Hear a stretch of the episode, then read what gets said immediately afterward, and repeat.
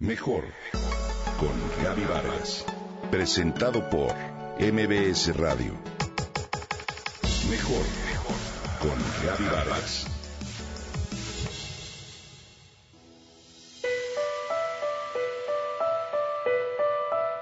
No hay nada en el mundo tan hermoso como una mirilla.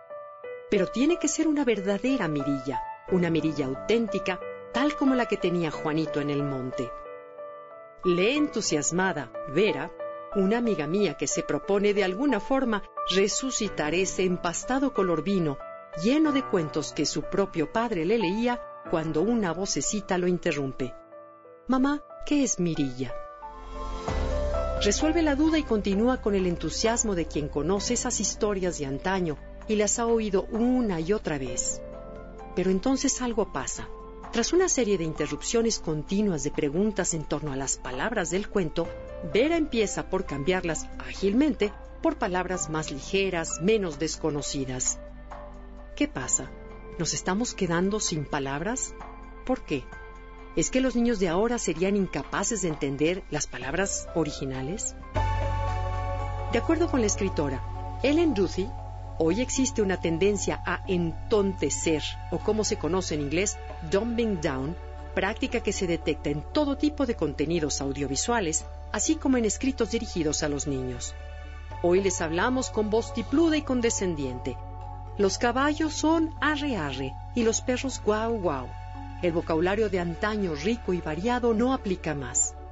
En este proceso, por supuesto, no estamos exentos los adultos.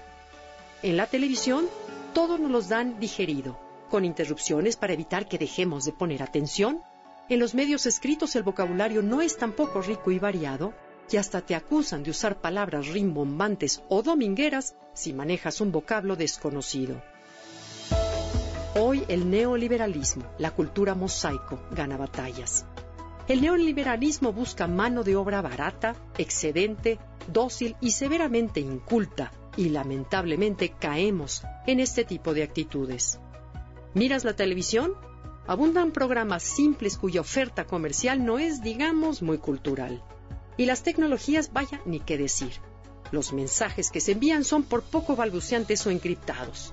Hay un temor a la frustración del niño por no entender una palabra y querer abandonar la lectura debido a la complejidad de las palabras.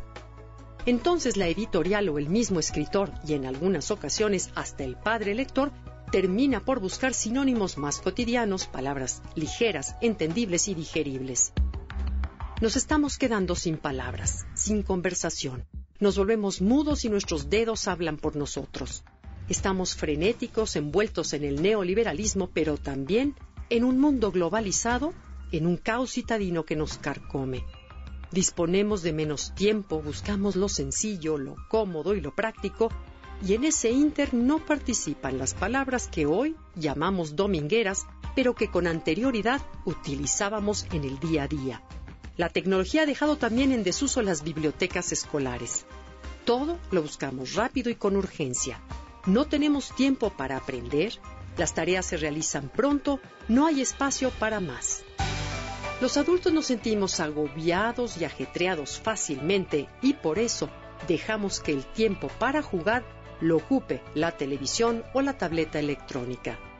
Nos quedamos nuevamente sin palabras. Sería bueno hacer una pausa, aprender a vivir con menos prisa y con más detalle. Olvidarnos de pronto de la tecnología y mirarnos. Usar palabras olvidadas, procurar el silencio y la convivencia verdadera.